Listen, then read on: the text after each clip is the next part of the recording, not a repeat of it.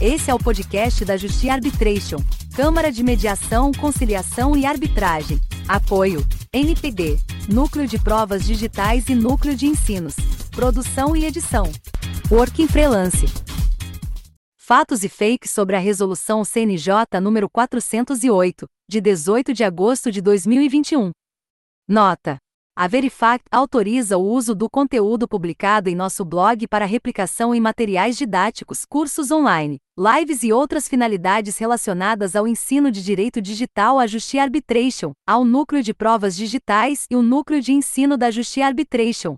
A resolução CNJ número 408, de 18 de agosto de 2021, foi editada para uniformizar as diretrizes técnicas do Poder Judiciário em relação a documentos digitais assegurando a cadeia de custódia e promovendo maior segurança na informatização do processo judicial em todo o país.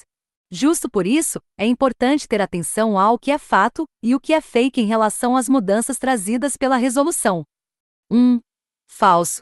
Após a entrada em vigor da resolução, não é cabível o registro de provas digitais em plataformas pagas. A resolução não restringe o uso de plataformas de captura de provas digitais como a Verifact, que utiliza formatos de arquivos aceitos pela maioria dos tribunais, além de permitir que seus usuários salvem os arquivos da captura em serviços de armazenamento públicos ou privados, inclusive o RDCARC, que passará a ser fornecido pelos tribunais. 2. Falso. Se os documentos e ou mídias juntados forem simplesmente registros de provas, os juízes poderão valorá-los como meros indícios. O que viabiliza a valoração de uma captura como prova em um processo judicial não é o formato do arquivo, o tipo de mídia ou o local de armazenamento, mas sim o ambiente e a maneira com que essas capturas são realizadas.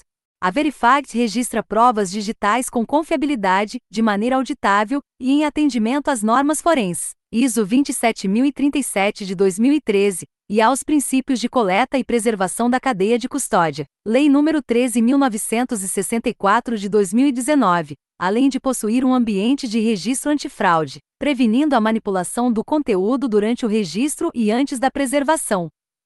3. Falso. A partir de agora, as provas e mídias digitais devem ser inseridas somente de forma direta nos sistemas dos tribunais. Embora os documentos e peças digitais devam ser preferencialmente juntados em formatos compatíveis com os sistemas de cada tribunal, o direito de produzir prova jamais pode ser limitado, e os documentos ou mídias digitais poderão ser anexados em mídia externa, desde que o fato seja relacionado em certidão padronizada pelo tribunal, artigo 3 da resolução. 4.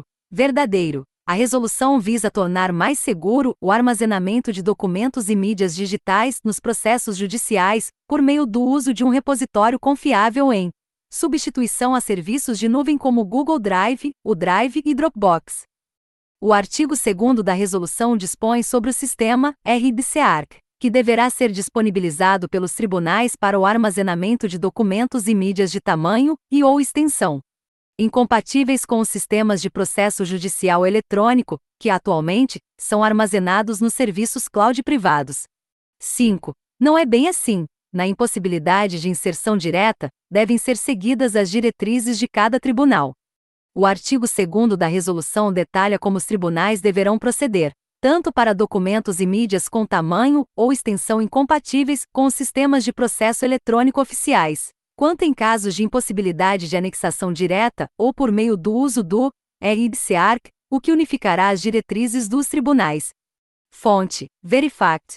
Esse foi mais um podcast da Justiça Arbitration. Obrigada por se conectar conosco.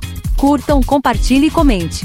Ative o sininho para ficar por dentro de nossas programações.